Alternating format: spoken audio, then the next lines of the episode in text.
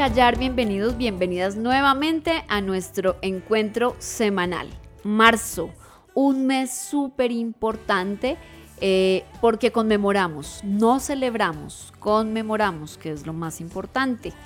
Ya pasó ese 8 de marzo, Día Internacional de la Mujer. Algunos colectivos feministas han, dicho Día Internacional de la Mujer Trabajadora, pero hay que decir eh, que en la Asamblea de Naciones Unidas quedó consignado como el Día Internacional de la Mujer, pero hablamos de la mujer trabajadora porque precisamente lo que nos motiva a esta fecha fueron todas las marchas y todas eh, las expresiones de colectivos feministas y colectivos de mujeres reclamando igualdad de derechos en el ámbito laboral hace un siglo, 100 años atrás. Y esta fecha, del 8 de marzo, se conmemora ese día en homenaje a esas 140 trabajadoras que murieron en una fábrica en Nueva York cuando estaban precisamente reclamando que no les hicieran trabajar tantas horas. A veces eran hasta 16 horas seguidas laborando como operarias en una fábrica y lo que pedían eran mejores condiciones laborales, pero todo terminó en un incendio y luego vino la tragedia. Sin embargo, también hay que recordar que muchas mujeres en la Primera Guerra Mundial salieron a las calles a marchar primero para que se terminara la guerra y segundo para que a esas mujeres que les había tocado quedarse en casa se les reconociera también el sacrificio que hacían para mantener sus hogares y la columna vertebral de la sociedad, que siempre es lo que he dicho, las mujeres somos la columna vertebral de la sociedad. Luego en la Segunda Guerra Mundial entre el 39 y el 45, siglo pasado, 1939-1945, muchos colectivos de mujeres también salieron a las calles para protestar y para reclamar que se les reconociera ese trabajo que estaban haciendo. Recordemos que ellas fueron las que tuvieron que quedarse en las fábricas elaborando balas, haciendo uniformes, cosiendo uniformes, pero sobre todo manteniendo a sus familias mientras los hombres estaban en la guerra. Así que han sido como muchos episodios, eh, sin omitir tal vez uno de los más importantes y es todas las manifestaciones para pedir que las mujeres tuviéramos derecho a ir a la universidad, a ir a una escuela y también a votar. Entonces, eso es lo que conmemoramos en marzo y por eso las mujeres que hacemos parte de No es hora de callar aquí desde el tiempo, queremos tener una conversación sobre eso. Tengo a dos mujeres que trabajan a mi lado eh, muy especiales, Laura Torres y Daniela López. Bienvenidas chicas para que hablemos de no solamente del 8 de marzo, sino de lo que significa ese mes de marzo para nosotras. Hola Ginette, pues qué gusto que nos hayas invitado a nosotras dos aquí a charlar contigo, precisamente sobre el 8 de marzo, que yo quiero recalcar, como tú ya lo mencionaste, es una fecha para conmemorar la lucha histórica por la reivindicación de los derechos de las mujeres, que lamentablemente se ha desdibujado a partir de los a, lo largo de los últimos años. Entonces, solemos escuchar el 8 de marzo, que es el día de la creación más hermosa del universo, lo que ha tergiversado por completo la razón por la cual las mujeres salimos a las calles en este día, que es insistir en que la lucha por la reivindicación de nuestros derechos aún tiene un largo camino que recorrer. Y precisamente me, encanta que estas dos mujeres estén acá porque son súper jóvenes. Eh, están trabajando en la comunicación, son eh, periodistas, eh, Laura es eh, abogada y es antropóloga, pero son muy jóvenes y entonces estamos, ustedes están como en esta generación que habla de la cuarta ola feminista que están moviendo todas las mujeres, no solamente en América Latina, sino en el mundo. Y, mi impresión es que hoy las mujeres jóvenes tienen como mucha más determinación eh, para salir a las calles. Eh, Daniela, ¿tú, tú, cómo lo ves? ¿Y sientes que, hay un despertar en, entre las jóvenes, entre las mujeres de tu edad? Hola Ginette, Laura, pues encantada también de estar aquí. Sí, yo creo que las mujeres de ahora, pues es una generación diferente. Antes eran bueno, y hablo de antes, cuando yo era mucho más joven, cuando estaba en el colegio, este, digamos, este tipo de movimientos no se veía. Uno, pues, como lo decía ya Laura, uno creía que el Día de la Mujer era porque nacimos mujeres, nacimos bellas, delicadas y todo eso, pero en realidad no. Eso tiene una historia un poco, digamos, fuerte en cuanto, pues, El Eh, contexto, El ¿no? contexto, sí, por supuesto, de la historia de las mujeres también, sufrimiento, muertes y todo esto.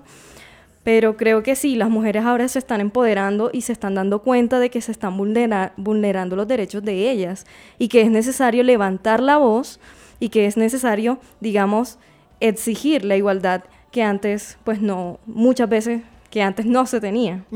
Precisamente algo que menciona eh, Daniela me parece muy importante porque yo todavía lo recuerdo un poco, bueno, yo eh, obviamente les doblo la edad a estas eh, señoritas eh, y recuerdo un poco el tema en la universidad y en el colegio que uno esperaba con ansias el 8 de marzo para que le dieran la chocolatina y la rosa. Eh, ustedes que, que son muy jóvenes, ¿cómo, ¿cómo lo han vivido? Yo creo que hasta determinado momento uno estaba era muy pendiente de eso, ¿no? Y como que, como que la rosa por todos lados, y en el colegio, y en la casa, no, no sé en el, en el caso de Laura cómo lo vivía. Mm, Me acuerdo mucho que era como un martirio para los hombres planear el Día de la Mujer. En el colegio los sacaban de clase, los sacaban del salón y entonces ahí empezaba toda la expectativa, ¿no? Uy, ¿qué van a hacer para el Día de la Mujer y qué nos van a dar? Y efectivamente era la rosa, me acuerdo que hacían poemas, entonces como que le asignaban un nombre a cada mujer, entonces a ti Pepito te toca entregarle la rosa a fulanita con el poema y con la carta y con el chocolate y, y ya, y tal vez hacíamos un, un compartir en clase, pero la fecha no pasaba de eso, de vamos a celebrar a las mujeres por ser mujeres.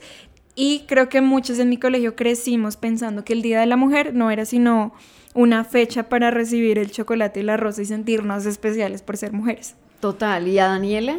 Pues bueno, en mi caso en el, no era tan organizado como el de Laura, pero sí eh, pues había un día específico donde se celebraban durante una o dos horas eh, el Día de la Mujer, entonces había alguien que cantaba, alguien que decía poemas, pues las palabras de los directivos, un alumno que digamos que era reconocido porque tocaba la guitarra, entonces iba a- de salón en salón tocándole la canción, no sé cuál, de Mujeres de Ricardo Montaner, por ejemplo. Ah, Y pues bueno, ese, ese es el, digo yo que es el problema de cómo uno va, eh, cómo lo están educando a uno con, pues digamos, con conceptos no tan apropiados o no tan acertados de sobre un día tan importante como es reclamar los derechos de las mujeres. O, o también como uno, porque yo acabo de recordar una anécdota que, bueno, acá no tenemos pito ni, ni, ni estamos tan vetados para hablar de ciertas cosas, pero recuerdo un chiste machista hecha por eh, una de mis compañeras de universidad un 8 de marzo, estábamos en plena clase. Eh, y entonces nuestro eh, profesor de epistemología nos preguntó sobre el significado del 8 de marzo, nadie tenía ni idea. Entonces empezamos a circular un papelito donde mi compañera escribió, el 8 de marzo es el día de las tres R's, rosa, restaurante y residencia. Eh, y entonces obviamente cuando ya circuló por todo el salón, eh, todos estábamos toteados de la risa precisamente porque le dábamos ese significado, ¿no? Que eh, era el día de las secretarias porque el jefe le regalaba esas tres cosas. O sea, fíjense el concepto tan machista, además de, de qué significaba ese 8 de marzo y lo que a mí gratamente me impresiona es que hoy las mujeres hablen de lo que realmente significa y lo que realmente pasó ese 8 de marzo. ¿Ustedes cómo han visto precisamente ese despertar de los últimos años, ver cómo ya este es el tercer año consecutivo en el que España paraliza las calles, las mujeres se toman las calles, como México este año hizo una huelga que también paralizó a Ciudad de México eh, y como en Chile y en Argentina también hay unos movimientos muy fuertes, en Colombia nos faltan año luz para eso. Eh, pero ustedes de- desde, desde esa juventud y desde esa perspectiva, ¿cómo, cómo, cómo lo ven y, y cómo lo sienten además en comparación con Colombia? A mí me parece muy esperanzador porque creo que estamos en una generación, y no solo pienso en mí, sino en las generaciones que vienen detrás de nosotras. Por ejemplo, yo tengo una prima que tiene 10 años y me hace muchísima ilusión pensar que ella va a crecer en una sociedad en la que el movimiento de mujeres y la reivindicación de los derechos de las mujeres es algo que sí está en la boca de todo el mundo. Distinto a como me sucedió a mí, a mi mamá y a mi abuela seguramente, que era algo muy de nicho. Entonces creo que me, esperanza mucho, me llena muchísimo de, alegría eh, y de energía para seguir luchando y para seguir estando de pie eh, y defender mis derechos.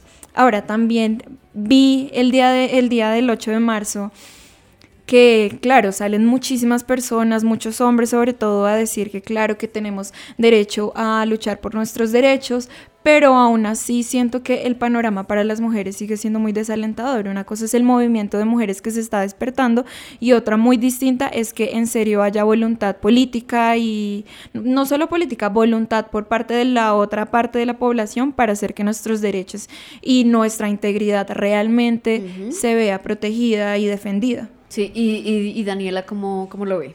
Bueno, yo esto este tipo de movimientos los asocio con una bola de nieve que va cayendo. Cada año va mucho más grande, muchas personas más se unen y pues es como, sí, como dice Laura, esperanzador y también llega como un airecito que uno dice, o sea, vamos a poder algún día en realidad tener igualdad de derechos, tanto hombres como mujeres y vamos a poder expresarnos con, pues, con toda la libertad y poder hacer cosas que antes no podíamos hacer. Entonces, creo que sí, desde, la, desde mi punto de vista, que mi familia pues es muy reservada, muy, muy conservadora, muy todavía. conservadora todavía, digamos, eh, y tengo un hermano, y entonces yo a veces digo como, pero él por qué no puede hacer las tareas de la casa. O sea, yo las hago, pero él por qué no le enseña siquiera para cuando se vaya a vivir solo. Además, tú eres de una familia costeña, ¿no? Sí, y siempre se ha dicho, es que la costa, el machismo es fuerte, y sí. Sí, exacto. Entonces, es como no solo desde nosotras luchar, sino también enseñarle desde pequeño a los niños y a las niñas también, de que, oye, somos personas, primero somos personas y nadie se va, le va a pasar nada malo por cocinar, por lavar, por hacer aseo. Y pues yo creo que desde ahí, desde sembrar esa semillita, se pueden hacer grandes cambios. Sí, eso que menciona Daniel me parece me parece súper importante eh, porque este es un tema no exclusivo de mujeres, ese es un tema de sociedad. Estamos hablando que la equidad y la igualdad es un tema de derechos de seres humanos, no exclusivos de hombres y mujeres. Pero ¿por qué las mujeres hemos salido a reclamar? Porque somos la mayoría en el mundo, somos el 52% de la población mundial, o sea, somos más que los hombres, y sin embargo somos la población más afectada en el tipo de violencia de género. ¿Qué es eso de violencia de género? Que nos eh, violan eh, nos pegan, eh, trafican con nosotras, nos esclavizan laboralmente por el simple hecho de ser mujeres. Entonces, fíjense ahí la desproporción. Entonces, eh, a veces dicen, ay, pero es que a los hombres también los matan. Ah, pero es que a los hombres también a veces las mujeres les pegan. Sí, efectivamente, pero cuando miramos la proporcionalidad, efectivamente las mujeres somos las más afectadas. Y sobre lo que decía Laura, yo les quiero compartir una anécdota que nos ocurrió hace unos días, precisamente el 8 de marzo.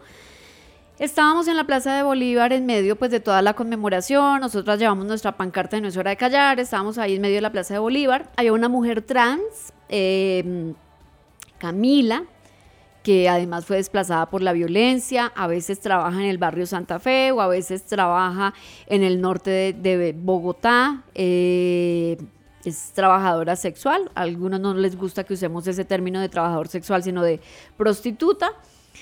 El caso es que ella estaba ahí porque decía a nosotras nunca nos reconocen, nadie nos reconoce, ni siquiera las mismas mujeres. Eh, y el movimiento feminista nos ha hecho a un lado, no pelea por los derechos de las mujeres trans, no estamos metidas en un programa de salud, eh, cuando reparten preservativos siempre se los dan o a las venezolanas o a veces o a otros grupos de mujeres, pero a las trans nunca nos tienen en cuenta. Y justo estábamos escuchando ese reclamo de Camila cuando en un grupo que estaba cerca, bueno, Camila estaba... Eh, con su torso desnudo, solamente tenía un pequeño panty y estaba en botas, porque así se quería expresar y así quería protestar en la Plaza de Bolívar. Y una mujer de un colectivo feminista dijo, mire esta como nos hace quedar de mal, ¿por qué tiene que salir en pelota? O sea, qué, tiene que estar haciendo acá? Y nuestra reflexión es, si los colectivos feministas eh, eh, dicen que luchan por los derechos de las mujeres, pues lo importante es luchar por los derechos de todas las mujeres, incluidas las mujeres trans. Entonces, siento también que a veces nosotras mismas nos hacemos daño con algunos eh, señalamientos o con algunas apreciaciones que tenemos. Yo no sé ustedes qué piensan sobre eso, chicas. Yo creo que el movimiento feminista es supremamente amplio, hay muchos feminismos, hay muchísimas formas de ser activistas y precisamente por eso hay muchísimas contradicciones y disputas dentro de, del movimiento. Eh, yo soy de las que considera y defiende que las mujeres trans son mujeres, aunque hay un sector dentro de los feminismos, sobre todo los feminismos más radicales, que no creen que las mujeres trans sean mujeres. Eh, y creo que eso lo único que hace es fragmentar aún más este movimiento y si no estamos juntas luchando por todos nuestros derechos, pues el panorama y el camino que nos queda va a ser muchísimo más difícil. ¿Y, y, Daniela qué piensa? Bueno, yo creo que primero pues no habría que generalizar porque pues ese es el pensamiento de una mujer y no de todo el colectivo feminista. Pero sí, o sea, muchas personas siguen teniendo, digamos, esas ideas eh, conservadoras de antes de que, pues, eh, primero los, los travestis, los trans, las lesbianas y todo esto no deberían estar en unos grupos eh, feministas. Entonces es como, ¿por qué apartar a las personas que son y que están apoyando además la marcha? Porque Camila estaba ahí también como identificada como una mujer. Exactamente. Y creo que además el querer como em, apropiarnos de un movimiento exclusivo en el cual solamente puedo entrar yo porque cumplo cierto estándar, ciertas características y ciertas normas. Y lo he dicho y lo he repetido muchas veces en conferencias aquí eh, eh, a través de este espacio y en otros espacios, es replicar ese mismo modelo que nosotras mismas estamos eh, diciendo que nos hace daño. Es como ese modelo machista de tú no puedes entrar. Que, que en todo caso este tipo de disputas dentro del feminismo han existido a lo largo de la historia y creo que sí algo bueno sale de todas estas de estos debates es que nutre muchísimo más la discusión y a la larga termina incluyendo a más mujeres dentro del grupo. Entonces, en las primeras olas del feminismo, las afrofeministas salieron a exigirle a las feministas blancas que ellas también eran parte del movimiento, que ellas también eran mujeres y que por su condición de razas vivían otro tipo de opresiones, pero no por eso dejaban de ser mujeres.